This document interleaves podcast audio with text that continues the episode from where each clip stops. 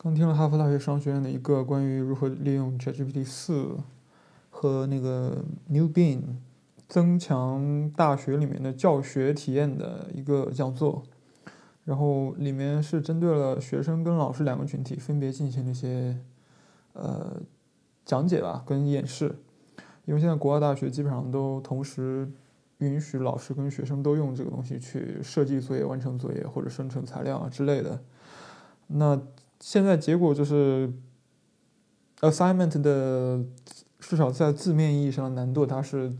看上去是增加了的。比如说之前一个产品设计课，可能它的作业呢，第一个作业可能会是想一个产品设计的点子，然后画几个草图，然后描述一下使用情景、用户使用情景。比如说设计一款专门针对某种地形的越野鞋啊之类的。那现在可能它就变成了根据最近几年流行趋势，然后设计一款可能在近未来比较会被大众接受、比较火的这个产品。然后这个产品要把图画出来，要把模型建好，然后如果是一个软件产品的话，甚至还要把一个初始代码写好。另外一方面，最近也听了很多。其他的人，尤其是乔姆斯基对于 AI 的评价，他基本上就觉得 AI 是，呃，discovery 在科学的进程上没有什么意义，而且它的研发对它的投资基本上就是在浪费世界电力。我觉得肯定无法，你肯定没有办法去说 AI 这个东西没有用，因为就举一些不是生成式 AI 的例子吧，就。比如说一些农业器械公司，他们会把就视觉分析，然后一些 AI 的系统移植到一些农业工程车上面，然后这些工程车就可以，呃，在撒农药的时候去辨别哪些农作物它是更可能有问题的，所以它会可能只撒那些有问题的农作物，然后其他农作物就不会撒。它既环保又可以节约呃一些。化学材料，然后最后可能种出来庄稼吃起来又又健康，对吧？这种这种实用性，我觉得无法否认。我觉得 AI 现在的问题，社会影响上面的问题，应该主要是讨论这个问题不是个问题的这种问题吧。他可能会去讨论一些强 AI 会不会出现之类的这种问题。那讨论这个问题本身背后是有一些。我觉得是有些 ideology，有些意识形态跟科学假设在背后的，是但是这些科学假设跟意识形态一般不会被讨论到。如果让我总结一下 AI 是什么一个东西呢？我现在会把它总结成一个一个过程，这个过程就是一个编码、分析、呈现，然后再编码的一个三个阶段的过程。编码就是说，我们可以把任何现象的特性抽离成数据，比如说我们要预测。一个人要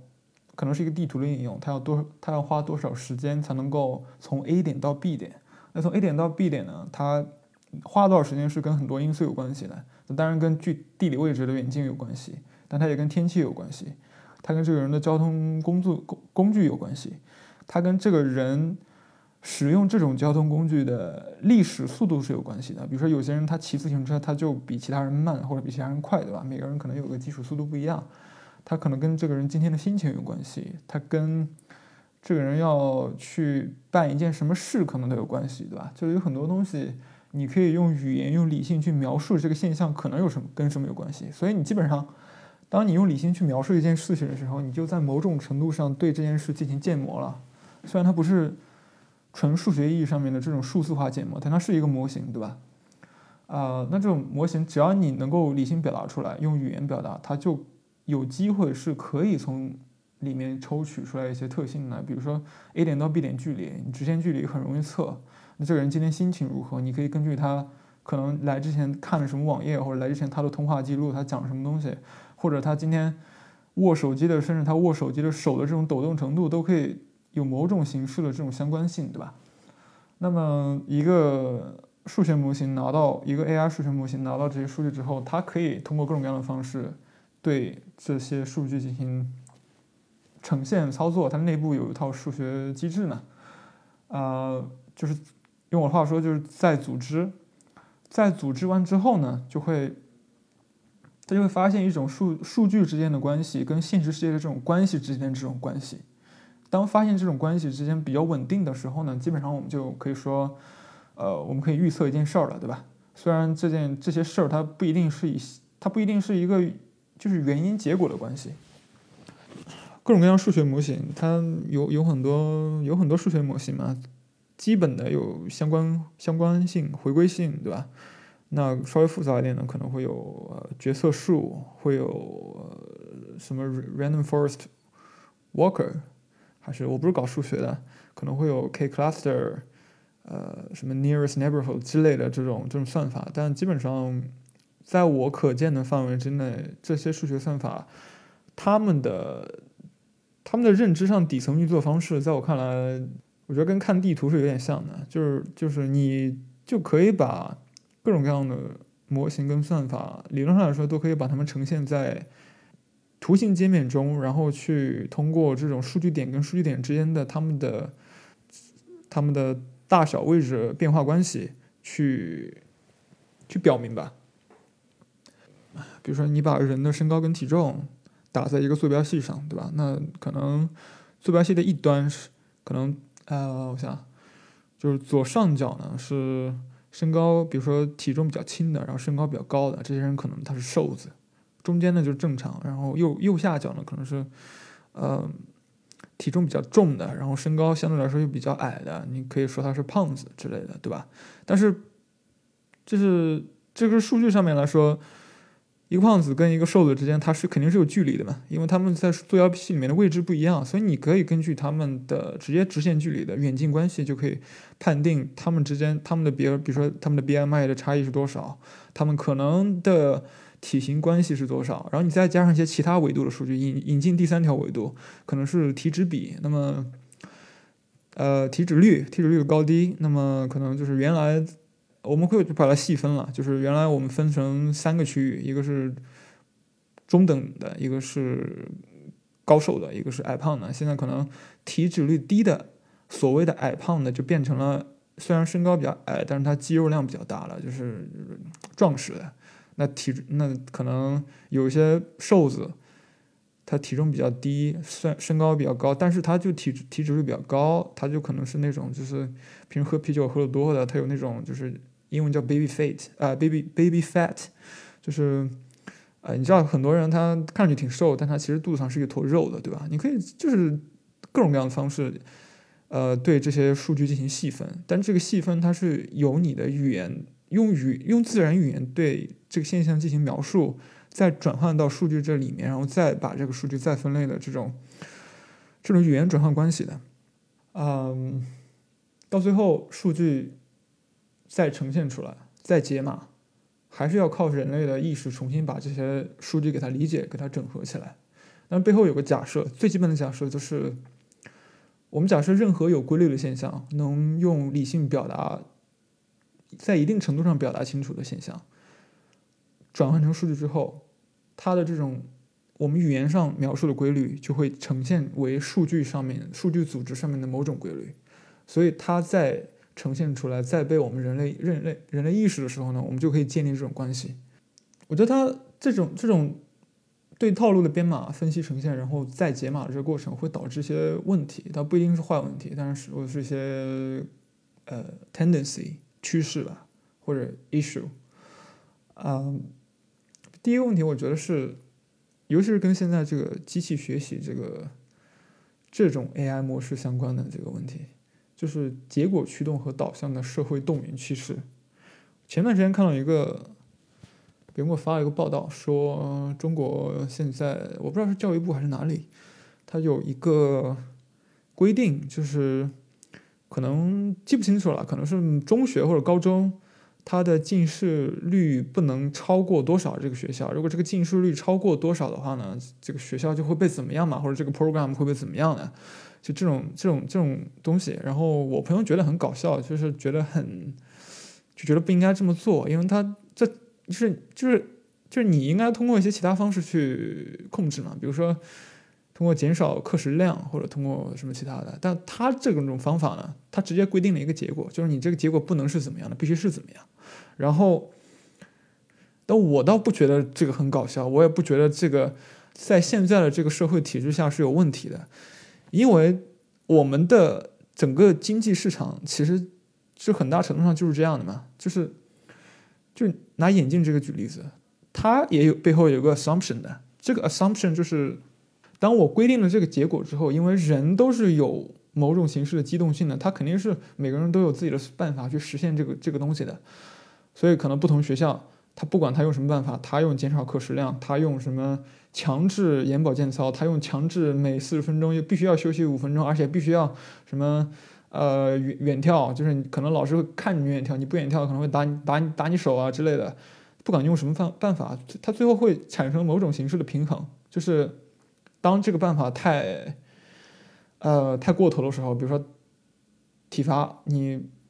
你不远跳，我我我要打你。那这种办法太过时的时候，我们相信自然这个市场有一套机机制，就这个机制是有些人肯定会举报，举报完之后，呃，我们就做做新闻报道，然后我们做惩罚，然后以杀鸡儆猴，然后到最后，呃，就这种办法就是不会流行。那到最后淘汰下来的就是好的办法，那最后就这种这个眼镜市场到最后就会，呃，这个近视率就会降低，而且是一种整体来说比较健康的方式降低。我觉得这种思维方式。可能可能是我们觉得在眼镜上面这样比较搞笑，但其实人类最近不光是中国，各国家的这种这这种经济政治运行机制不都是这样的吗？在某种形式上都是这样的，只不过某些国家相对来说它的它的它的管制比较完善一点，就是说它可能呃，当然这是其实也是个本质区别，就是在政治态度上的本质区别，就是有些国家它会既进行这个，然后它同时又。颁布一个另外一个，比如说一个法令，这个法令可能是建立在一些道德约束的基础之上的，就是你无论用什么办法做，就不能用这几个办法去增加或者降低某种东西。我们很多时候去，比如说去去去控制某些经济活动，不不会直接控制它，说你不能把这个把这种东西出口到哪些国家或者怎么样的，我们可能会就说提高什么。某种形式的出口难度，或者增加进口税，我们那国家增加进口税啊之类的，那达到某种目的。因为可能比较偏这种自由市场的经济理论里面，就是当我们越要去在一个具体的点上，当我们越假设就是一定要用个具体的办法去统一的实现某些东西的时候，反而这个结果不好。那另外一个思维方式就是就是优胜劣汰，就还是近视率这个例子就。不管用什么办法，到最后好的办法会留下来的，对吧？当然，这个好是由这个一一系列的淘汰机制决定的。比如说，我们假设有一套道德机制，说这个办法不好，但是如果没有人有意意见的话，这个办法最后留下来啊，它就变成好的。就是这个语言本身它是有裂缝的嘛，它导致的这个问题，结果驱动和导向的这种社会动员趋势，它确实是一个问题，但是这个问题不是一个新问题。第二个，我觉得是。意义与结果的分离，其实这个是科学家很清楚，做研究的或者当老师的或者专门研究 AI 的，他们的很他们很清楚的，就是他们可能在设计一些呃模型的时候，会有自己的理论，说为什么这些因素跟这有关系啊？或者有些比较偏数据驱动的，他们就会直接可能先挑二百个因素，看哪几个因素具体跟比如说近视率或者。跟到最后这家公司的盈盈利率是有关系的。有一个投资小故事呢，就是有一个投资很厉害的人，他投哪家公司，到最后那个 return 最高的一个办法，就不是这这个公司今年财报好不好，或者说他的产品他觉得好不好，而是他是直接去采访了很多不同公司的 CEO 嘛，就是去他们的实体办公室，结果他觉得。这个 CEO 的办公室越豪华的，就是越有那种不必要的奢华，非常罕见的植物啊，或者家具里有一些什么镀金的这种这种这种东西啊，他觉得这反映了 C 这家 C CEO 的某种特质，然后这个 CEO 的某种特质会扩散到整个公司的这种运营体制里面，它会导致这个公司长期它不成功，他可能有一套这种 reasoning，但他自己可能也 reason 不清楚，他就觉得这不对，这肯定代表某些事，然后他还是成功了。但是这个成功背后的具体可能原因是什么，我们也不知道，可能他也自己也不知道，对吧？就是我觉得越是用这种，因为整个机器学习它就是规定一个输出的结果，然后让这个数据拟合不断达到这种输出结果，它不断的去预测。我跟你说这句话之后，它机器应该回哪句话？这个结果上面是最好的，这个最好就是普通人理解的，这个最正常的，或者说整个社会在社会层面上大面积使用这种工具，而且大面积认为这种工具它是 justified 的，它是 legitimate，而且它代表某种形式的智力的话，我们就会带来一种整体上面我们只关心结果，我们不关心导致这个结果的具体的过程是什么，这还不是最重要的，重要的是。这个结果会变得越来越，它的结果的评价标准会越来越单一。接下来，比如说生成式 AI，它会导致人解决问题的时候的起点状态发生变化，它会以某种平均作为参考，呃，它会更可能以某种平均作为参考，尤其是没有经过如何系统性的使用、有创造性的使用 AI 的这种训练的情况下，比如说你可能用。它生成一张照片，就是其实人的语言是贫乏了很多人。就是我们在没有训练的情况下，当我们想到一个场景的时候，呃，或者说我们其实没有读很多书，对吧？我们之前没有看过很多艺术作品或者视觉影像作品，其实我们要生成的东西，我们给它描述的东西，也是一个比较 general 的。这个 general 的东西，我要生成蓝天白云，它给你生成出来的就是一个平均意义上的蓝天白云。但是它内部会有某种随机机制，它可能这个蓝的色调不一样，或者它有的是平原下了，它会有时候给你生成后面有个山的或者怎么样的。但是它依然在每个具体的 sub category 下，而且即使它可以把这个随机做到多样性非常高，可能它内内置了一千、两千、三千种平均，就专门针对这个 blue sky and green ground 这这一个这一个生成的这个这个要求。那它给你生成的这个 randomness，其实可能跟你的某些具体生活状态之间没有关系，对吧？就某种形式上比较理想化的创作状态是说，我创作这个东西是跟我自己的人生经历或者我呃我的周围的生活环境是有某些程度的相关性的，就是说我的灵感来源于一些我生活中非常具体的东西，一开始就不存在对这种生活观察的敏锐性以及。这种把生活中具体的东西跟他的创作过程相关联的这种特性的话，他用 AI 生成的东西就最更简单了，确实更简单了。他会，呃，就不你不需要自己画嘛。但是本身自己画的这个过程，其实这种所谓枯燥的过程，它是一个上手过程。这种上手过程的时候，因为由于它枯燥，所以当你去花时间去画这个东西的时候，你反而可能更有时间去想，去。去想，我可能啊，具体我好像之前见过的这个这个这个这个山，这个这个天空是怎么样的，对吧？呃，所以当他立即给你呈现出一个结果的时候，他立即就给了你一个某种形式上的平均的一个山，一个一个一个天。这个时候，我现在是说的，在统计意义上来说，可能你会更可能的以这个平均作为参参照，而并非以灵感了。而如果就是。你还想保持某种程度上面的对于你自己生活的这种敏感性的话，其实这要求是很高的。就是不光你要感受，你感受完了之后，你还要用适当的语言去给这个机器描述出来。而且它如果给你生成的不对的话，你还要有有有敏锐性去察觉到这种这种跟你想想的这种 mental image 不一致，然后你要去不断的去更改它。如果在一个商业条件下呢，就是你要可能你要熟悉。比如说平面设计，很多不同平面设计，比如不同时期的这种平面设计风格，不同艺术家或就是历史上比较有名的，已经限定了这个学科的某种风格的这种艺术家，他们的风格应该如何描述出来？应该如何通过一些细枝末节的非常 detail 的这种 vocabulary 去描述、去修改？而这是一个都可以说是一个新的一个选修课了，对吧？在大学里面啊，但我这里想说的就是。它会消退面对某些问题的上手性和当你想某些，尤其是画面的时候的这种敏感性，有可能，如果你自己没有这种，你没有有意识的去对抗这种这种机制的话，然后另外一个我觉得可能最重要的就是人工智能这种塑造或者这种报道方式，它会引起一些错误的恐慌。很多讨论 AI 的东西是声东击西，就是就我们在讨论很多问题，讨论啊是不是 AI 看到的这个世界是另外一种认知方式，或者他们这种他这种智能会不会影影响到人类的存在，或者呃它会会不会取代什么工作之类的这个问题，其实这些东西到最后对我来说是政治性问题，就是啊是一个政治性跟透明性问题啊，就是它会不会取代这种工作，当然在很大程度上。即使这是一个自由市场，其实它很大程度上取决于大财团、大大政府、大机制对，就是它对 AI 发展方向的某种限制或者某种导向。他想取代，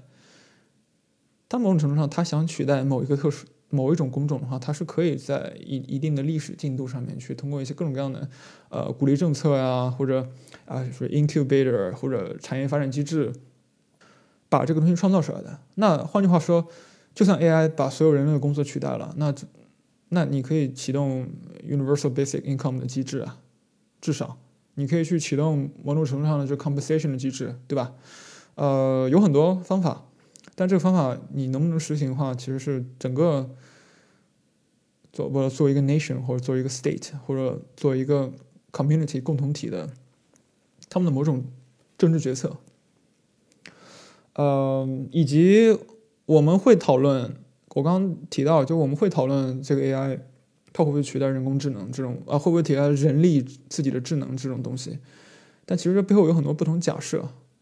当我们在讨论这些东西的时候，很少会有人说，哦，我们来看一下具体这个 AI 是如何做出某些决策的，对吧？就是我们可以，其实从技术上可以从某种程度上把。一个 AI 生成一个东西的机制去给它呈现出来的，只不过我们现在选择不这么做，因为就可能目前还不是属于盈利考虑范围之内的吧，或者在最低限度之内，可能近未来，可能最近几两两年就会，可能下一代的 ChatGPT，它就会给你呈现一些信息类的东西的时候，在最低限度上给你提供一些引用参考文献吧。就是他这个想法是大概从哪几哪几个网站哪几个网页来的，对吧？这是最低限度的某种形式的呃透明度。当然，更高级的透明度，呃，可能是它给你呈现整个 AI 接收到你的指令之后，以它最后做决策了这中间这过程是怎么走的。当然，这里面怎么走的，有一个科学问题，就是啊，有一个认认识论问题啊，就是就是 AI 的这整个这种机器学习的整个架构机制是跟人类的认知架构机制不一样的。嗯，至少从技术上，我们去推进一下 AI 透明度的这个问题。我觉得每个人，不管是艺术家还是是是是，比如说教育者，或者你现在是创意工作者，你可能不在乎 AI 的，呃，它是具体它是怎么被设计出来的，它大概是怎么运作的。但是迟早有一天，它是会影响到我们的社会结构的。所以我觉得每个人都。应该去了解一下，然后我觉得对于这些嗯透明性啊，或者自身敏感度，或者 AI 背后的这种政治立场这些问题的关注，可以让我们去更好的呃去分析一些东西。就比如说从从技术层面上来说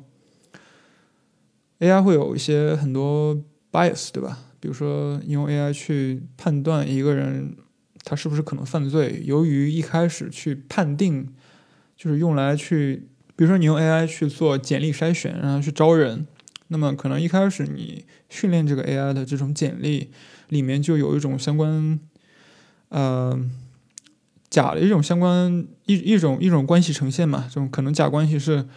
叫某种名字的人，他更有可能不容易不不能胜任这个工作。他可能是巧合，也可能事情真相确实是这样，但只只是一个统计真相而已。就现在这个问题，从技术上来说，就是很多时候我们对这种 bias 进行校正的时候，但有一个道德问题，就是我们应不应该应不应该用 AI 去做某些事，比如说简历筛选，比如说侦测这个人可能的犯罪概率，根据他以往的教育历史啊，他的。性格特质啊之类的，啊，或者他居住的这个地区是比较穷的还是比较富的啊之类的这种因素，我们应不应该做？但我们如果做的话，而且它有明显的可感知的这种 bias 的话，我们校正它的方式至少两种嘛，一种是通过其他的大量训练去给他找到一些可能找到一些可能住在比较穷的地区的，然后教育经历又不是很好的，但是到最后并没有走上犯罪这条道路的这种这种这种 profile，或者出身比较不好的，知识就是学历又比较低的，但是工作又能力比较强的这些人，这种简历，然后让他去训练，让这个算法去训练，找到另外一种关系。但这种成本是比较高的，就很多做这种系统嘛，他是不愿意去做的，所以他问他们会做一个，他们在这个机制上面会做一个表面上面的公平，就是当他们发现某种形式的 bias，比如某种人某某一个人种某个少数民族民族的人，他更有可能不能胜任工作，他们会做一个东西呢，就是当算出来这个人种的人这个不能胜任这个概率的时候，就是强制性的机器给他把这个概率给他。降低一下，或者或者或者就是从总体上把另外一些其他人种的给他呃升高一下，都是有可能的。就是这种所谓的公平校正，虽然从结果上来说，它到最后会产生的结果就是我们做公司做雇的人，你看都是各种各样的人，来自各种教育背景的怎么样的，但是它其实不是一种真正的公平。它在最基本的从这个 AI 设计的角度来说都不是公平，那更不用说是从某种哲学跟。伦理的角度来说了，然后对于 AI 的技术性的了解，我们可以去理解一些其他的，呃，偏心理学的问题啊，啊，或者说偏向于我们现在比较关注的，我们要不要害害怕 AI 之类这种问题啊？我们经常会说，可能 AI 之后发展成一种 AI 属于他们自己的这种认知方式，他们有一种与人类感知方式不同的这种生物特性啊之类的。但是如果你嗯，去稍微了解一下，呃，神经网络或者深度学，呃，深度学深度学习就是就是比较复杂的神经网络嘛，你可以这么理解。深度学习，比如说一个视觉处理的一个算法，一个 AI，它是如何识别不同的汉字的时候，你去真正去大概看一下这个算法怎么运作的时候，你会发现它其实是一个，就像一开始说了，它是一个非常以结果为导向的，它就规定了，它就是。把一个可能会把不同的字打成不同的像素、数据位置这种数据点或者颜色之类的，然后去通过大各种各样的结果指定，你只给它，比如说，我们就现在就做一个模型吧，我们就只让它判定二十六个英文字母，它是它是 A 还是 B 还是什么一直到 Z 啊之类的，你给它规定有二十六种可能的答案，它一开始它会随机给你生成的，就是。可能是是 B，它它会说，嗯，这这是 C，这是完全随机的。然后一一个人类呢就会给他标记，标记就是说你做错了，这应该是 B，他就会从数据这个层面上，他再继续猜。就我们可以理把这个过程理解为猜，就是哪一部分数据，比如说 A 的可能哪个角，可能这个 A 不是上面有个角，下面有两个腿嘛，就是这个数据点可能这三个点上恰好有位置，那。可能是 A，它它就会就是经过各种各样的迭代，它可能会产生这种对应模式的识别，但是完全完全是最基本的这种距离啊，这种颜色啊也好，颜色其实也是以数数字作为表示的嘛，RGB 可能 RGB 是二是三个三个零到二百五十五之间的这个数，以这种数学关系去进行表示，然后最后会判定出来一套它自己的。判定如何什么什么是 A 什么是 Z 的这种方法，但他可能不会像人类说，人类是看到了 A 上面有个脚，下面两个腿，他可能是看到了另外一些东西。当我们去以某种形式的更透明的角度去看待 AI 的时候，就会就看到当不同人在讨论这个 AI 的时候，他们背后有这种假设跟他们意识形态这种关系。那。可能有些公司或者有些国家，他会特别强调说，我们要用 AI 去做一个什么事，去达到一个什么目的。那有些可能地方会说，我们可能达到一些目的，但是同时要做一个一套这个政一套这个策略，去去向大众传递这个 AI 如何去做这个词，如何做这种决定的，如何识别这个东西的一一套 communication 的这种机制。啊，另外一些可能一些公司他们会。他们有个 AI 产品，但是当这 AI 做了错的错误的决定，比如说银行做了错误的决定之后，有个人工申申诉通道嘛，就是你很简单，你设置一个人工申诉通道，你觉得 AI 给我的这个 credit 有问题，我可以去申诉。但有些他是不会做这个渠道的，就是各种各样的这种东西，可以看到他们的这种政治偏向，包括像物质决定论啊之类的。即使是另外其他的 AI 的可能路径，比如说你想用一套机器符号去表达人类所有的思维可能性，那它背后的 assumption 是说，首先他觉得人类所有的东西都是可以用一些基本原则做把握的，对吧？然后这个把握可以抽象成某种符号，那他他会面临很多问题嘛？他会面临一个问题是，人类是有能力自己指代自己的。如何你用一套符号去实现自己指指代自己这个功能？那你说可能我可以在这个符号里面，我加一个这个东西叫 me 或者 I，I 就指代自己的。但是就在机器语言上如何实现这个东西？就是很多。搞科技的人，好搞技术的人会说，工具只是工具嘛，取决于人怎么用嘛。但是，这背后也有假设嘛，就是人得先知道怎么用，对吧？人得先知道这个工具有什么可他们可以用的方法，而且这些可以用的方法，并不是说有一个操作指南就能给你呈现出来的。一个洗衣机一共就那么五种模式，你应该怎么用？一个洗碗机就。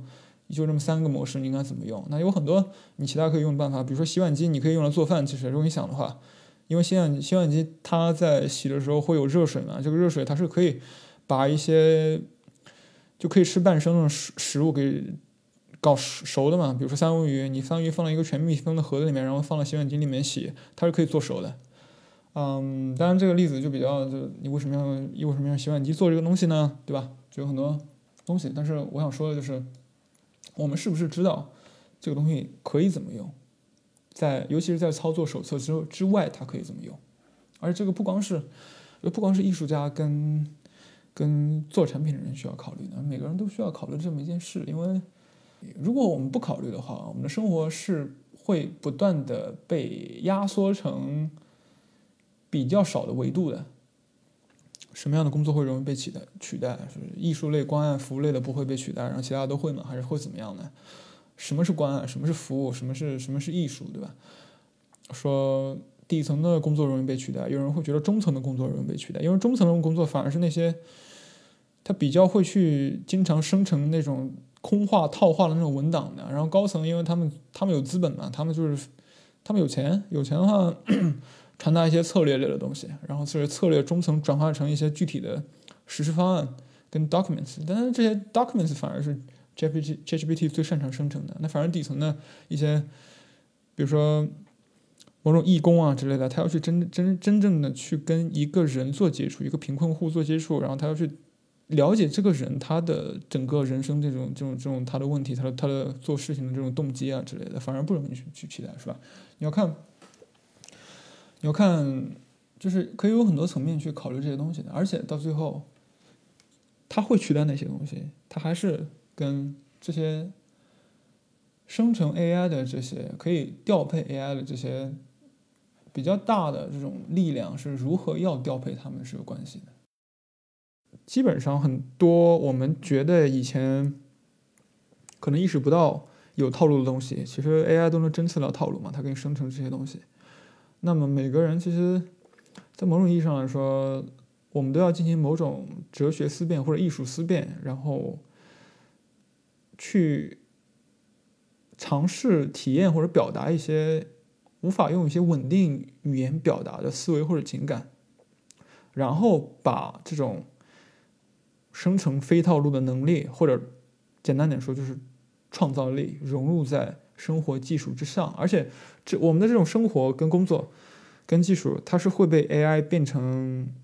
A，因为 AI 同时给我们生成东西，但它其实同时在塑造某种另外一个形式的稳态嘛。当我们在试图用创造力的方式去解决一个问题的时候，我能不能